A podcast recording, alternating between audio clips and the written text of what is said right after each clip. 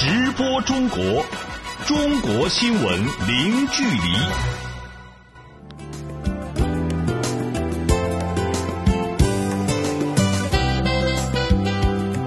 这里是直播中国节目，听众朋友你好，我是王悦。今天节目的主要内容是：沉船事故失踪者搜救工作继续进行，马来西亚方面再次扩大搜救范围。非洲肯尼亚蒙内铁路工地，中国建设者在忙碌中度过春节。中国多地出台新政，确保房地产健康平稳发展。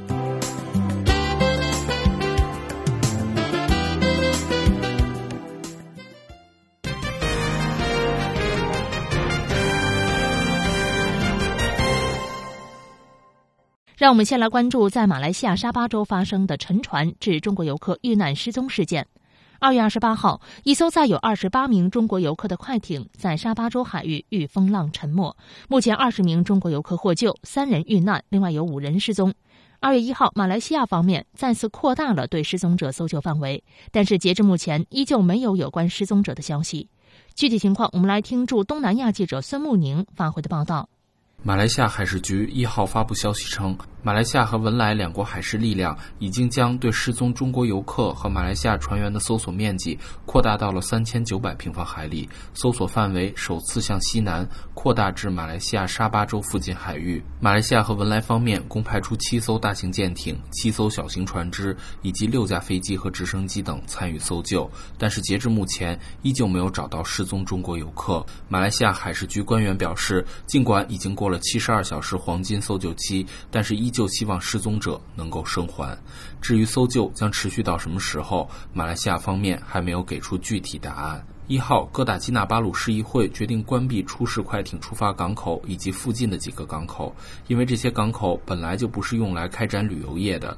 市议会决定将进行整治工作，让这些由附近村庄建立的港口回归他们本来的作用，那就是仅供渔船停泊。据了解，这些港口为了运送游客建设的狭窄码头和阶梯都将被拆除。另外，一月三十一号，马来西亚警方经过确认，宣布失踪中国游客为五人。对此，中国驻哥打基纳巴鲁总领馆方面表示，失事船只上的中国游客人数等相关信息有待进一步核实。另据记者二月一号从中国国家旅游局获悉，自马来西亚沉船事件发生之后，国家旅游局抓紧利用旅游应急指挥平台和全国游客团体服务管理系统，通过相关地区旅游部门和旅游企业筛查了解游客信息。国家旅游局下一步将继续配合外交部门，督促马方加大对失联游客的搜救，并及时向中方提供信息。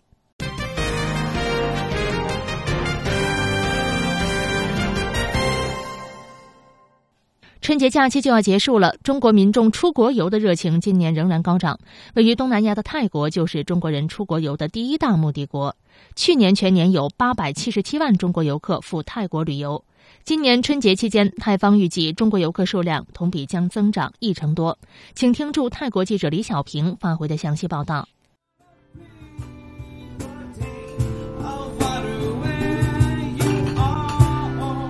在泰国北部清迈的一家餐厅里，坐了很多中国游客。这个小城因为电影《泰囧》变得火爆。清迈兰纳导游联谊会会长谢庆东说：“仅仅七八年的时间，中国游客就成了这里的主要力量。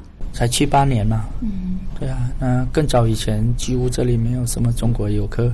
以当地的话，目前大家都知道，中国游客来泰国旅游的人数是最多的。”中国游客来的多，也帮助了泰国这个经济啊。我们特别泰北地区清迈都大家同行做旅游、搞餐厅、酒店，大家都讲一句话，说叫中国人不来，会对我们这个经济有很大的影响。中国人来呢，也带动了这个哈旅游业，包括泰北、清迈的这经济方面，大家都很欢迎。去年有超过一百四十万中国游客选择到清迈旅游。今年春节期间，清迈机场方面统计，每天有十四个航空公司直飞中国各地。不论在数量还是消费能力方面，中国游客都成了当地的主要力量。一个星期吧，啊觉得还可以啊，还可以。贵，现在是最贵的时候，最贵的时候酒酒店啊，机票多贵。这个季节是旺季嘛。应该也没有特别预算，感觉来讲这种价格我们还是可以接受的。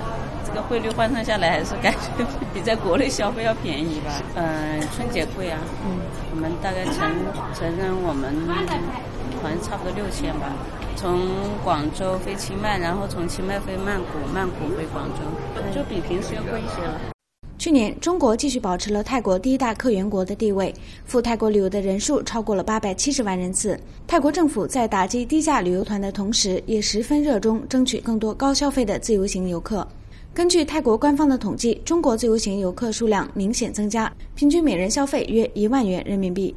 不过，自由行游客也是我国旅游部门和驻外领保机构最担心的群体，时有各种突发状况。以清迈所在的泰北为例，当地地势复杂，很多景点在偏远的山区，一些游客甚至没有合法的驾照就租赁摩托车、汽车自驾游，导致意外发生。去年一年，我国驻清迈总领馆处理的摩托车事故就达到了九十三起，其中四人死亡，多人受伤。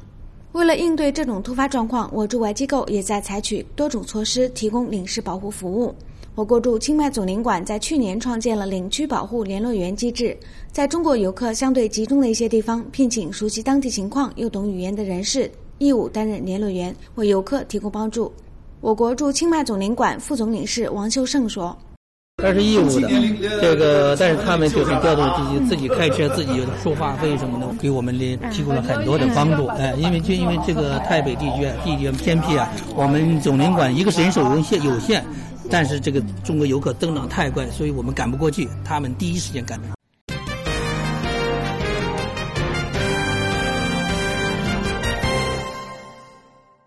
在中国农历新年之际，在非洲肯尼亚蒙内铁路的中国建设者依然坚守在一线紧张的忙碌。由中国企业承建的蒙巴萨至内罗毕标准轨铁路，目前已经进入最后的施工阶段，今年六月一号将通车试运行。请听驻肯尼亚记者王新俊的报道。蒙内铁路于二零一四年十月开工，连接东非第一大港蒙巴萨和肯尼亚首都内罗毕，全长四百七十一点六五公里。由中国交通建设集团有限公司所属中国路桥有限责任公司采用中国技术、中国标准建设。因为是肯尼亚百年来修建的第一条新铁路，所以有该国世纪铁路之称，同时也是未来东非铁路网的起始段。目前，蒙内铁路线上工程已接近完工，全线最大的两个车站。内罗毕南站和蒙巴萨西站工程已进入了内外装修阶段。来自中国的铁路通信信号技术人员已经开始在内罗毕南站的调度中心调试通信信号设备。大屏幕上“金鸡贺岁”“扬帆起航”及“新春快乐”“鸡年吉祥”等大红字幕格外醒目。中国路桥有限责任公司蒙内铁路第八项目经理部党总支书记。常务副经理王明军已经两年没有回国休假，如今又在项目上度过了自己的第三个春节。他表示，盟内整个工程目前已经到了攻坚阶段。呃，从一四年进场到现在为止呢，我们的内罗毕南站到二月底即将结束。那么蒙巴萨西站到三月底即将结束，这两个大站呢是全线的标志性工程，特别是内罗毕南站是要创中国境外鲁湾奖的工程，所以说对于我们来说责任重大。对于过年在哪过都一样，我呢和所有的全体职工民工在这儿感谢全国人民，祝全国人民鸡年大吉，新年快乐。与王明军一样。已经在肯尼亚度过第三个春节的，还有二十四岁的内罗毕南站主站房技术主管崔俊义。他认为自己在蒙内铁路项目几年的锻炼获益匪浅。已经第三个年头不能够回家陪伴父母了，但心里还是很愧疚。嗯，现在新的一年呢，希望他们过得舒坦开心。因为这个地方是我所在我们公司参与的第一个项目，嗯，能够看着这个地方，嗯，从最开始一步一步的建出来，非常开心，也非常有成就感。二十七岁的卡伦恩圭吉里毕业于中国的南昌大学外贸专业，中文名叫何林，现在是中国路桥蒙内铁路第八项目经理部的翻译。他用中文送上了对中国听众的新年祝福。我在这里已经工作了一年多，我觉得中国的技术比我们很高，所以我们学了好多。我代表蒙内铁路肯尼亚员工，祝中国听众朋友新年快乐，今年大吉，岁岁平安，还结婚了。据了解，蒙巴萨内罗毕标准轨铁路建设期间，为肯尼亚带来了近三万个就业机会，年均拉动国内生产总值 GDP 增长百分之一点五。建成后，当地物流成本可以降低百分之四十。目前，其延长线由内罗毕至肯尼亚乌干达边境城镇马拉巴的内马标准轨铁路一期工程已经开始建设。根据远期规划，这条铁路将连接肯尼亚、乌干达、卢旺达、布隆迪、刚果金和南苏丹六国，促进东非现代化铁路网的形成和东非地区经济发展。记者王新俊，肯尼亚内罗毕综合报道。当中国国内还沉浸在春节假期的喜庆氛围之中，在地中海东岸的黎巴嫩与以色列边界地带，中国赴黎维和部队的官兵们已经开始了维和任务的执行。下面就请跟随本台特派记者王坤鹏走进海外坚守岗位的维和官兵们。中国农历新年大年初四的早上，黎巴嫩南部山谷的中国第十五批赴黎维和多功能工兵分队营区内准时响起了嘹亮的军歌。经过短暂的春节假期，维和官兵们又回到了正常的任务状态。中国赴黎维和部队主要担任着扫雷排爆、拦线栽桩、工程建筑、医疗救助以及人道主义救援等任务。进入冬季，黎巴嫩雨水多了起来。一大早，虽然有蒙蒙的细雨，去黎以边境蓝线附近执行栽桩任务的官兵们依旧整装待发。中国第十五批赴黎维和部队指挥长溥仪上校介绍，蓝线栽桩对于黎以间的和平有着重要的意义。蓝线呢，它是联合国于两千年七月在黎巴嫩与以色列之间非正式划定的约一百二十公里长的以色列撤军线。嗯，两千零七年。黎巴嫩、以色列、联黎啊三方啊达成协议，原这个蓝线再设蓝筒，用这个蓝筒哈在地面上哈它标识蓝线。呃，至今中国妇女维和部队已经累计摘设蓝桶一百二十七个，这个任务量啊居我们联黎部队之首。中国第十五批赴黎维和多功能工兵分队来自西部战区陆军第十三集团军工兵团，作为我国西南地区唯一一支国家级的抗洪抢险应急专业力量，该团曾多次出色完成抗洪抢险、维稳处突、抗震救灾等一些极难险重的任务。二零零六年以来，该团先后八次赴黎巴嫩执行维和任务，累计已经有一千八百多名官兵被联合国授予了和平荣誉勋章。在过年前，官兵们已经在某蓝桶栽设点忙碌了近一个月。张祥武尚未介绍，当天的任务就是继续向直径两米的蓝铜底座浇筑混凝土。现在如果按照百分比的话，应该到了百分之七八十了。呃，因为后面还有以色列、黎巴嫩，还有我们这个联黎部队三方共同定一个点，然后定完点之后，还要在这个立一个蓝桶。车辆沿着山路前行，越临近边境地带，道路越崎岖泥泞。最后一处陡峭的坡道上，维和官兵反复确认路况后，才小心翼翼地将车辆开下。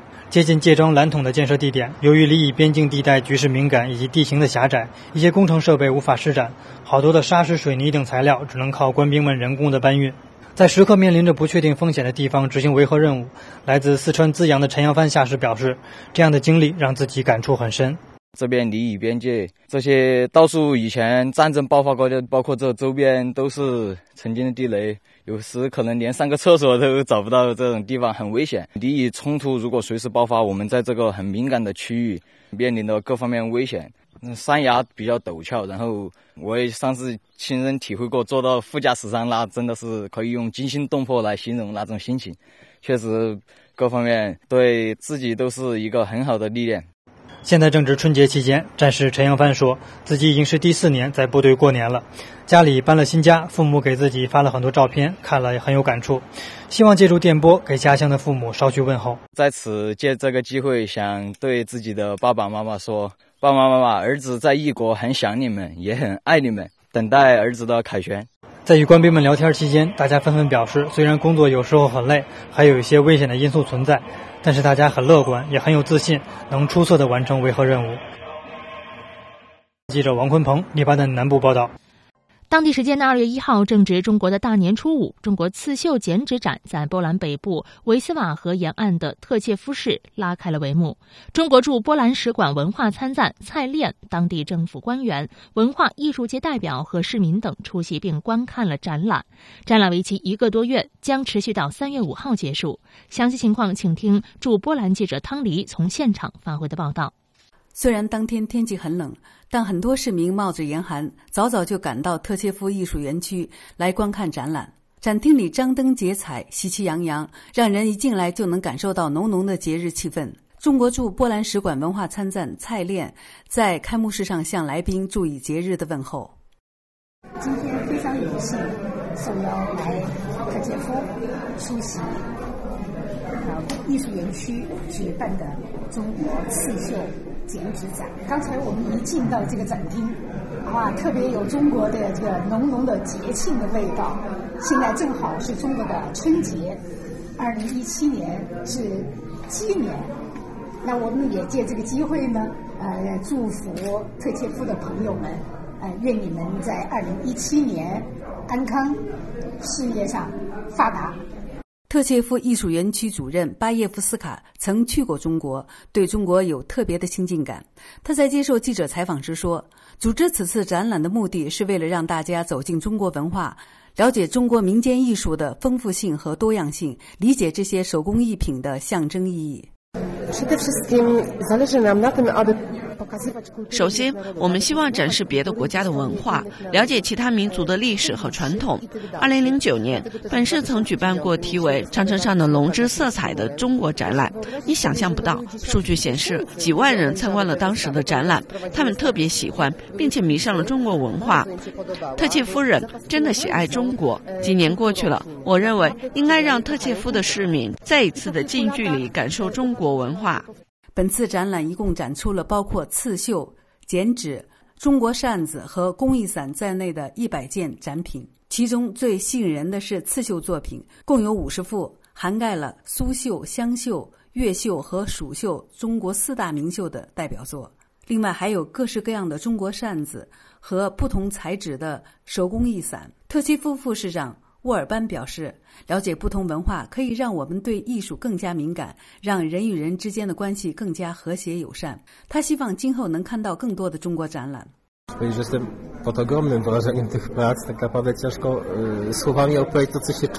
这些作品给我留下了深刻的印象，很难用言语表达我的感觉。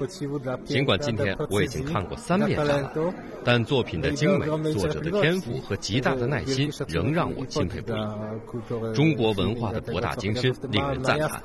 很高兴能在特切夫这样的小城市欣赏到这个展览。许多人是第一次观看刺绣展览，他们赞不绝口，希望以后还能有这样的机会。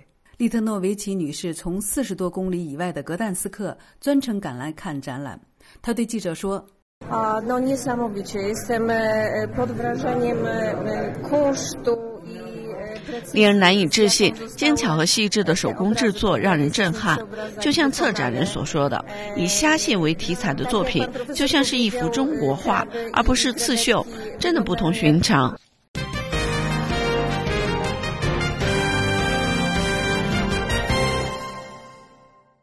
我们再来关注中国楼市，在经历了二零一六年的跌宕起伏之后，进入二零一七年，中国楼市成交热度有所降温，但是房价却依然滚烫，需求依然旺盛。近期，北京、上海、重庆等地纷纷出台新政调控房地产，楼市调控政策持续发力。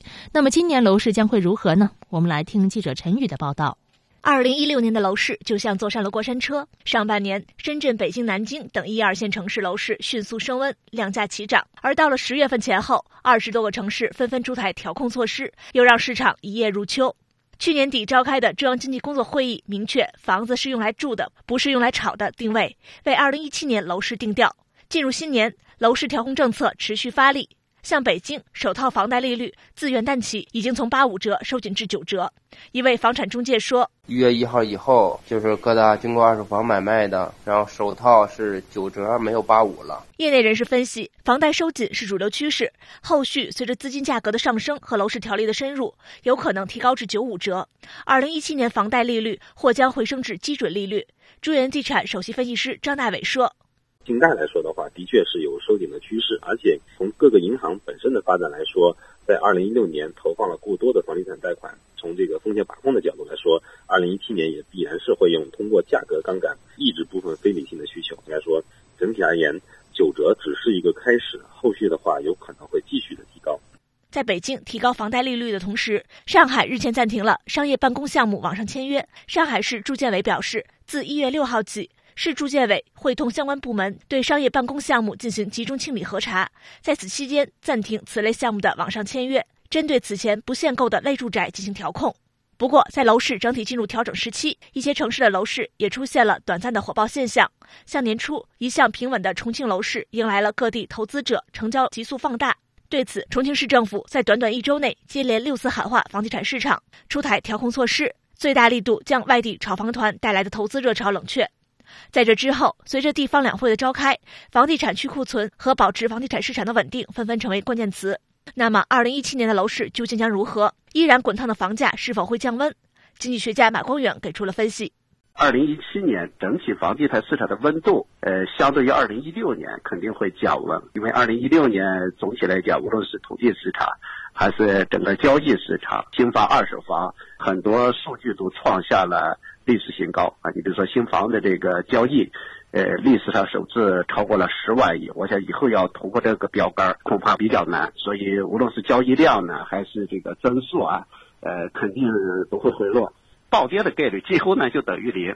对于房地产来讲，有三个周期还没有结束。第一个，中国城镇化的周期正在进行；第二个是中国的金融资本和土地资本结合的时代，包括未来整个城市的升级等等，应该说。也还没有结束。那么第第三个呢？我们讲这个中国经济啊，对房地产本身，房地产作为一个支柱产业，这个基本面没有变化。所以在这种情况下，也意味着什么？就意味着我们整体的房地产的一个走势，一定是一个平稳的走势。另据 CRIC 中国房产信息集团的一份报告称，二零一七年中国房地产市场可能无法达到去年的水平，商品房销售面积金额同比下降百分之十，将成为大概率的事件。记者一号从中国物流与采购联合会获悉，二零一七年一月份的中国非制造业商务活动指数是百分之五十四点六，环比上升零点一个百分点。分析称，二零一七年开局，中国非制造业继续保持稳健较快的发展趋势。中国物流与采购联合会副会长蔡进认为，二零一七年一月份商务活动指数小幅上升，连续四个月运行在百分之五十四以上，新订单指数稳定在百分之五十一以上，投入品价格过快上涨势头有所遏制，从业人员指数好于去年同期。指数显示，二零一七年开局，中国非制造业继续保持稳健较快的发展趋势。蔡进认为，服务业活动回升是一月非制造业稳健上升的主要动力。其中，批发业商务活动指数连续两个月环比上升，表明中国制造业企业看好节后市场运行，采购活跃。节日消费相关行业保持稳步上升的趋势，特别是与网络消费和信息消费相关行业表现更为活跃，反映消费结构升级趋势进一步强化。新华社消息，记者日前从国家超级计算天津中心获悉，部署在该中心的中国首台千万亿次超级计算机“天河一号”每天在线任务量已经超过一千四百个，处于饱和运行的状态。这是欧美国家级超算中心都很难达到的一个业务规模。天河一号为航空航天、气候气象、新能源材料等领域提供平台支撑，目前每天在线任务量超过一千四百个，累计支持各大科。技项目大约一千二百项，另外在装备制造、生物医药研发、文化创新等方面也开展了广泛的应用，尤其是为天津市企业服务方面，已经为近两百家重要企业提供了优质服务，实现区域内外资企业和产业聚集等突出成效。另据了解，目前新一代百亿亿次超级计算机已经开始研制，预计二零二零年研制成功，并且建成投用。新一代百亿亿次超级计算机的计算能力将是目前天河一号的两百倍。再来关注中新社消息，中国环境保护部一号发布春节期间烟花爆竹燃放对城市空气质量影响分析结果显示，受烟花爆竹集中燃放影响，除夕到初一凌晨两点，一百八十三个城市达到重度及以上的污染。欢迎您持续关注直播中国，在下半时段，我们将带您一同了解一下近年来中国通过发展当地绿色产业。特色产业运用科技、互联网等手段，大力帮助贫困地区脱贫致富的情况，欢迎您持续关注。直播中国，中国新闻零距离。听众朋友，欢迎回来。在下半时段，我们来了解一下近年来中国通过发展当地绿色产业、特色产业，运用科技、互联网等手段，大力帮助贫困地区脱贫致富的情况。欢迎收听。当前，中国的扶贫脱贫已经进入攻坚克难的重要的阶段。海南文昌市有百分之八十左右的农业人口，文昌市根据自身特点制定精准扶贫政策措施，并大力推动产业扶贫，想方设法带领农民脱贫致富奔小康。详细情况，我们来听记者陆畅、朱子荣和张敏从文昌发回的报道。在文昌市政府，文昌市常务副市长郑有雷对记者说：“文昌有将近六十万人，建档立卡的贫困户有四千八百零一户，一万九千零四十四人。截止到二零一六年十二月二十号，文昌完成脱贫两千一百二十二户，共八万四千六十八人，分别比计划多出一百八十九户和八百四十九人，超额完成了全年的扶贫任务。”谈到文昌市的扶贫做法，郑有雷说，两千九百多名文昌的市镇村三级干部进村入户进行精准扶贫。他说，就根据这个责任的安排，深入到贫困村、贫困户啊，就按照了一户一社、一户一法的这样的思路，以帮思想、帮门路、帮基建、帮技术为主要内容。为每一户贫困户量身制定帮扶计划和措施，就做好了跟踪服务。郑有雷介绍说，文昌的贫困户主要有因病、因残、因学、因缺劳动力和自身发展能力不足四种类型。为此，政府制定了六项精准扶贫政策措施，包括医疗。教育、住房、基金、生活保障和生产扶持，比如免除贫困户参加新型农业合作医疗需上交的一百五十元，将参加全市建档立卡贫困人口纳入医疗救助的重点，免除贫困家庭学生的学费、书本费、住宿费，并给予生活补助，补助标准为小学一千元、初中两千元、高中和大学三千元等等。记者在文昌各地采访中看到，文昌市通过产业扶贫、发展特色农业、渔业、加工业以及乡村旅游等，探索出产业发展带动贫困增收的多种途径。比如，通过企业加农户、合作社加贫困户、能人加贫困户等模式，帮助贫困户饲养文昌鸡、东山羊和黄牛，养殖鱼虾、种植蔬菜和热带水果等，帮助贫困户脱贫。政府还大力推动企业吸收本地农民，特别是贫困户就业。在著名的椰子之乡东郊镇，镇长苏武向记者介绍说，全镇有4.26万人，其中有一点二万人在与椰子生产有关的一百二十八家企业打工。在工厂就业的工人每月最多可以挣到3000元，少的也有一千五百元至两千元左右。只要一户有一个人在企业打工，一家人的基本生活就有了保障。他说。特别是在我们这次扶贫工作中，在椰子企业打工女，也是帮助我们当地老百姓的一个收入的重要的来源之一。东郊就是建档立卡的扶贫户，有五百九十八户，一千一百三十二人，在我们椰子里打工就脱贫的就有三百一十二人。我们很多中交的农民脱贫，走上致富之路。在椰子生产的龙头企业春光食品有限公司，记者了解到，这家公司带动当地四千多户农户开展椰子种植，并吸收当地一千多名农民在这里就业。该企业仅二零一六年就带动了八十九人脱贫。在饼干车间，记者采访了包装员黄桂莲。黄桂莲家住黄中村。丈夫去世后，她独自带着两个孩子生活。现在儿子已经外出打工，女儿上初三。她每年享受政府一千元的贫困补助。谈起现在的生活，黄。桂莲说：“我二零一二年来这里工作，已经有三四年了。从二零一五年起，政府有补助给我，小孩上学政府也有补助，我每个月的工资也有保证。现在的生活改善了许多。”文昌市还利用得天独厚的自然生态环境和侨乡的人文特色，开展美丽乡村建设，鼓励农民搞农家乐，增收致富。八门湾红树林连着六个镇。几十公里长，有着“海上森林公园”的美誉。政府几年前出资在文城镇的红树林中辟出栈道，让游客可以深入到红树林中欣赏美景，同时鼓励以捕捞和养殖为生的农民开农家乐，增加收入。记者沿着栈道来到霞场村，看到岸边有一排小商品摊点和一家餐馆。这家名叫霞场村黑羊头农家乐的餐馆生意兴隆。老板黄昌柏在接受记者采访时表示，一家人开餐馆很辛苦，生活水平比以前有了很大提高。他说：“ 相比的比比以前好了好多了，可以这样讲。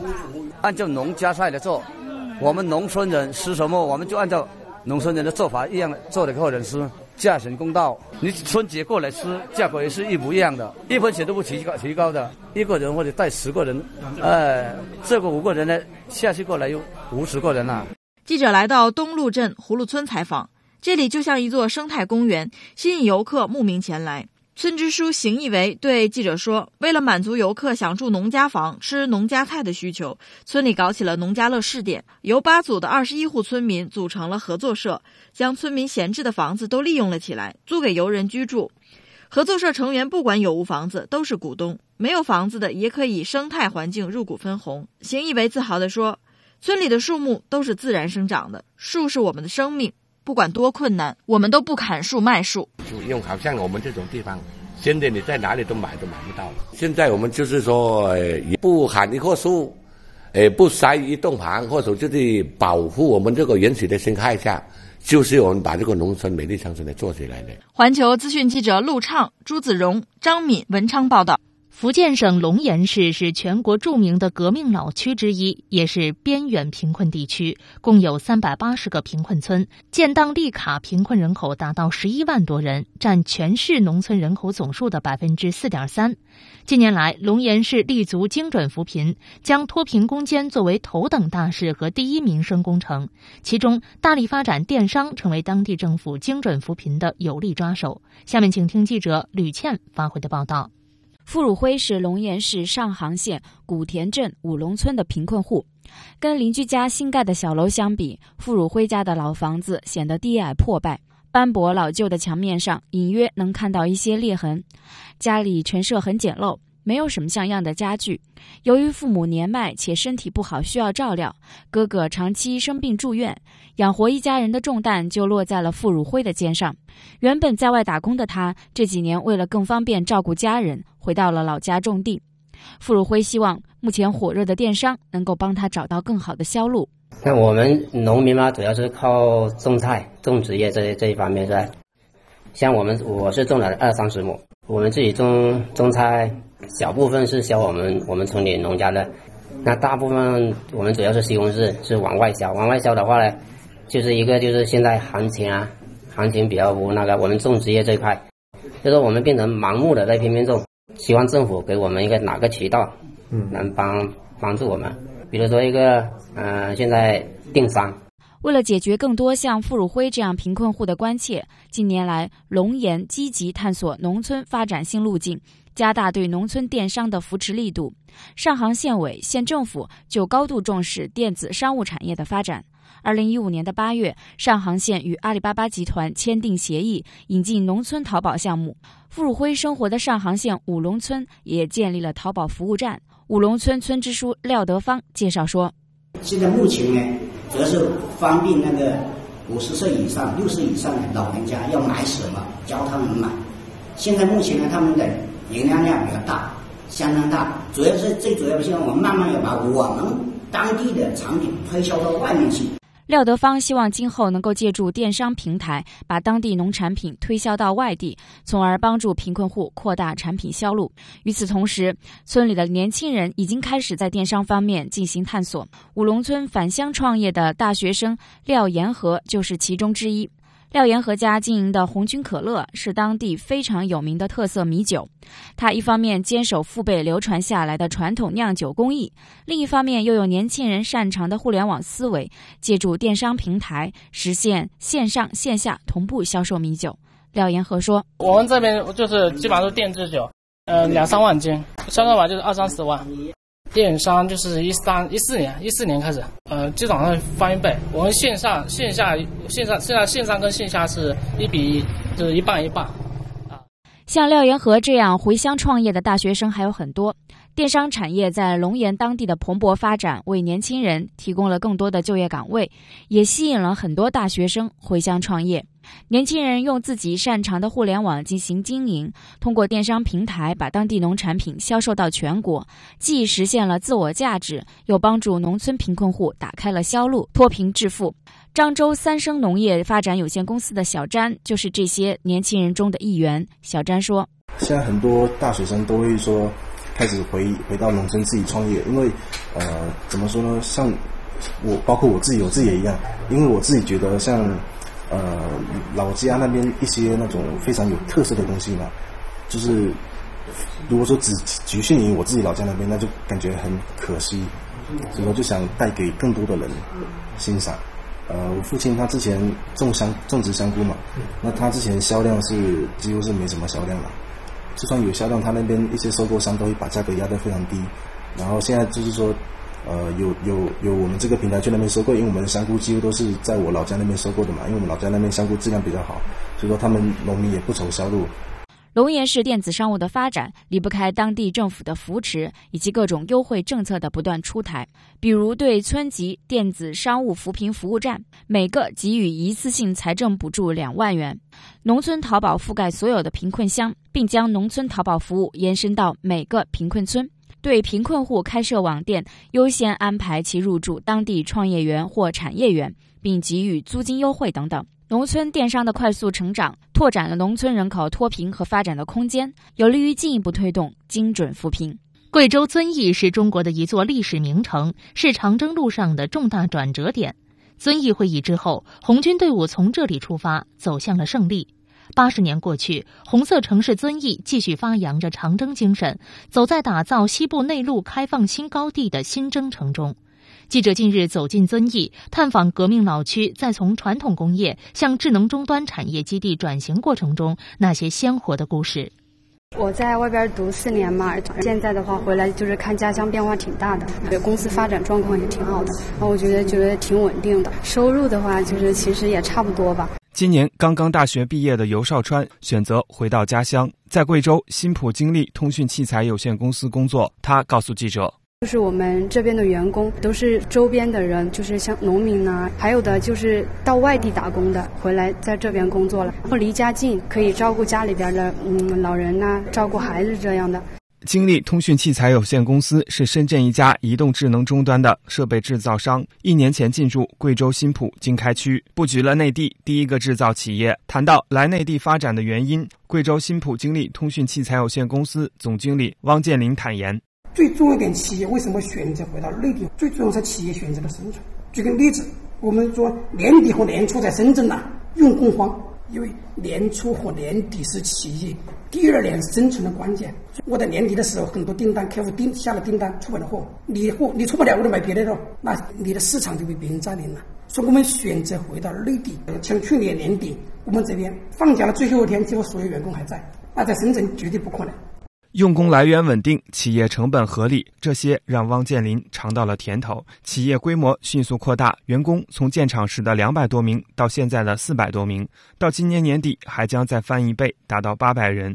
汪建林说：“到遵义设厂，一开始是试探，逐渐生根发芽，如今不断壮大，还要建立自己的工业园区。”汪建林的企业是遵义发展大潮中的一朵浪花。企业所在的金浦开发区是贵州着力打造的国家级经济开发区的东区，将重点发展电子信息和芯片研发、高端装备制造、新材料三大主导产业和特色食品饮料、新能源及环保、现代物流、商贸服务等产业。新浦经开区投资促进局副局长唐青青介绍说，开发区建设虽然时间不长，但凭借良好的区位优势和优惠的政策，已经吸引多家智能终端企业来投资兴业。实际上，我们这个智能终端产业是从去年的八月份开始，到现在刚好到一年。现在有智能终端企业大概是六十家左右，重点是手机及上下游配套，还有有几家研发机构，还有软件企业。现在的整个用工大概是接近一万人，年底我们要达到一万两千人。随着入驻企业的增多，配套设施不断完善，贵州新浦经开区智能终端产业聚集地正逐步形成。唐青青还告诉记者，开发区还将优化升级，培育高端产业，发展是新产业，通过呃上下游产业在这集聚，形成一个产业环境，把这个更高端的品牌商把它引进过来，把研发放过来，通过我三到五年的时间，形成在当地培养几千人的一个研发基地。带动一些工人就业，带动我这个真正的实现一个产业的一种升级转型，一种可持续发展，就是真正的往高端走，或高端的那种网络通信设备啊，比如说服务器啊等等，往高端方向的产业的一个发展。下班时间，安静的园区一时间人流穿梭，熙熙攘攘。汪建林作为第一批入驻者，见证了一年来园区的巨大变化。我去年来的时候，我几乎是第一批。几乎都是在施施工啊，工地上的呀，没有任何的人流量，几乎是没有。但是到现在，一到下班和上班的时间，这个人流量啊，我感觉回到深圳那种感觉。贵州这个发展一度滞后的省份，正在迅速缩小与其他地区的差距。二零一二年，国务院正式出台关于进一步促进贵州经济社会又好又快发展的若干意见，明确了贵州发展的战略定位。近年来，贵州在科技创新发展方面亮点颇出，大数据综合试验区建设纳入了国家战略。有“天眼”之称的世界最大单口径射电望远镜 FAST，也在今年九月底在贵州投入使用。二零一四年以来。贵州科技创新多项指标增幅位居全国前列。八十年前，红军长征在贵州期间发生了以遵义会议为标志的许多重大历史事件，对长征乃至中国革命产生了深远的影响，也给贵州留下了宝贵的财富。而今迈步从头越，革命老区从新的起点出发，进入了发展的快车道。环球资讯记者王宣文、王珊珊、台林真，贵州遵义报道。我们再来看红军长征的终点。吴起县的脱贫发展情况。吴起县位于陕西省西北部，隶属延安，地处黄土高原腹地。一九三五年十月，中共中央率中央红军落脚西北革命根据地的北大门吴起镇。中央红军结束了艰苦卓绝的长征，回到了陕甘革命根据地的家。从此，吴起以中央红军长征的落脚地而载入史册。岁月如梭。今日的吴起发生了哪些变化呢？那里的经济发展有哪些特色？我们来听记者侯晓明发回的报道。走进位于吴起革命纪念馆的一个不足十平方米的窑洞内，年轻的讲解员宗定霞正在给前来参观的游客讲述着八十一年前在这里召开的有关中国革命的三次重要会议。当年中共中央就是在这样一个陕北普普通通的碾磨窑里，共召开了三次历史上特别重要的会议。会议回顾了长征的历程，宣告中央红军长征胜利结束，批准了关于红军长征落脚陕北的决策，做出了关于常委的分工决定。如果说长征结束意味着中国革命的一个新阶段的开始，那么在和平年代转入以经济建设为中心的时期。退耕还林对于吴起就是一次绿色的新征程的开始。在吴起县退耕还林展览馆中，讲解员刘爱元向我们讲述了上世纪末吴起恶劣的生态环境。上世纪末沿的水土流失非常严重。那当时呢，我们吴起啊，到处我们看到山顶和山坡都是种了地的，坡耕地面积非常大。当地老百姓呢，把当时总结为“山是和尚头，沟是千秋秋，分两头旱，十种就难收”。上世纪末八十年代呢，联合国粮农组专家在吴起这边考察之后，曾断言这里不具备人类生存的基本条件。刘爱元所说的坡耕地是一种只适合草和灌木生长的旱地，如果在这种土地上种粮，亩产不过八百十斤。此外，吴起还有以养羊为主的畜牧业。随着人口的增加，掠夺式的传统农业生产方式加上过度的放牧，造成了生态环境的持续恶化。一九九七年，吴起县领导进村入户，开展了为期一年多的深入调查研究后，于一九九八年五月在全国率先开始实施封山禁牧，推动生态恢复。一九九九年，全国开始推广实施退耕还林工程，因此吴起也被誉为全国退耕还林第一县。吴起县退耕还林工程办公室副主任王树学介绍说：“我们全县退耕还林。”工作从一九九八年开始，到现在过了第十七个年头。截至目前，全县累计完成退耕还林面积是二百四十四点七九万亩，国家确认面积是一百九十点六七万亩。其中就是老百姓的，就是坡耕地退耕这个造林面积是九十九点二八万亩，我们黄山造林面积是九十点四九万亩，封山育林面积是零点九万亩。先后被国家就是有关部委，嗯，授予是全国退耕还林，嗯，试点示范县，全国退耕还林造林先进县，也成为全国退耕还林的一面旗帜。由于陕北黄土高原地区生态脆弱，常年干旱缺水，退耕还林初期，一棵小树要栽活至少需要三五年的时间。当地干部群众都发扬艰苦不饶的长征精神，依靠人背牲口驮。绿化吴起的每一寸山地，退耕还林只是绿色长征的第一步。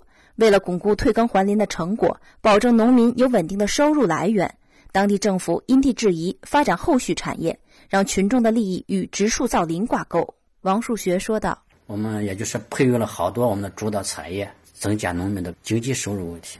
截至目前，搞了五万多座大棚，种植了近十万亩山地苹果、长柄扁桃这个。”嗯，生物质能源林建设就是也是试点现在这个也是一种培育农民的一个后续产业，还有我们的日用型三型三套经济林，也就是培育我们农村的主导产业。据该县林业部门预计，以山地苹果为例，计划五年内完成山地苹果种植二十万亩。按照目前的市场行情，农民人均仅果业一项收入将达到三千元以上。从退耕还林概念的提出到实施。享受退耕成果的整个过程，吴起是一步一个脚印走过来的。当谈到长征精神在当今吴起发展过程中所起到的作用，该县旅游局局长马广谦说：“那么这八十多年来，历届县委县政府带领全县人民发扬长征精神，认真的调研民情，非常有魄力进行决策，来改变吴起城乡的面貌，基础设施建设。”啊，交通道路、呃，社会保障、新农村建设等等方面，取得了翻天覆地的变化。凡是外边来吴起的人，或者过去对吴起印象，现在到吴起的人都感觉是为之一振。环球资讯记者侯晓明延安吴起报道。我们再来看吴起镇的旅游发展，借助丰富的革命历史文物资源，红色旅游在吴起蓬勃发展，老区人民也快步奔向小康。更多内容，请听记者。赵远芳从延安吴起县发回的报道。我和我这个儿子就写道路十月的吴起，天高云淡，秋风送爽。距离县城中心不远的旧居路的一座小院里，王树军大爷像往常一样，一边听着当地的传统曲艺陕北说书，一边加工陕北的特产神木卤肉。王大爷本来是吴起近郊的农民，十几年前进城做卤肉生意。近几年，随着红色旅游的兴起，农家乐之类的餐馆在吴起遍地开花。给餐馆供应卤肉的王大爷生意越来越红火。我今年都，哎呀，六十了。我这都来了十六七年了吧，做这个卤货。我做，老婆在卖，呃，生意还可以。多数人都在来的是大部分在我这儿了，主要是回头客。呃，我一年我算大概两就是赚十来万块钱。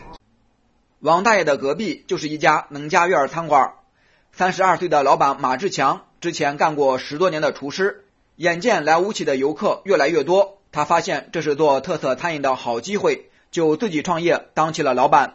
马志强的农家院刚开业不久，规模不大，不过他相信酒香不怕馆子小，他先给自己定了一个小目标，每年挣个十几万元。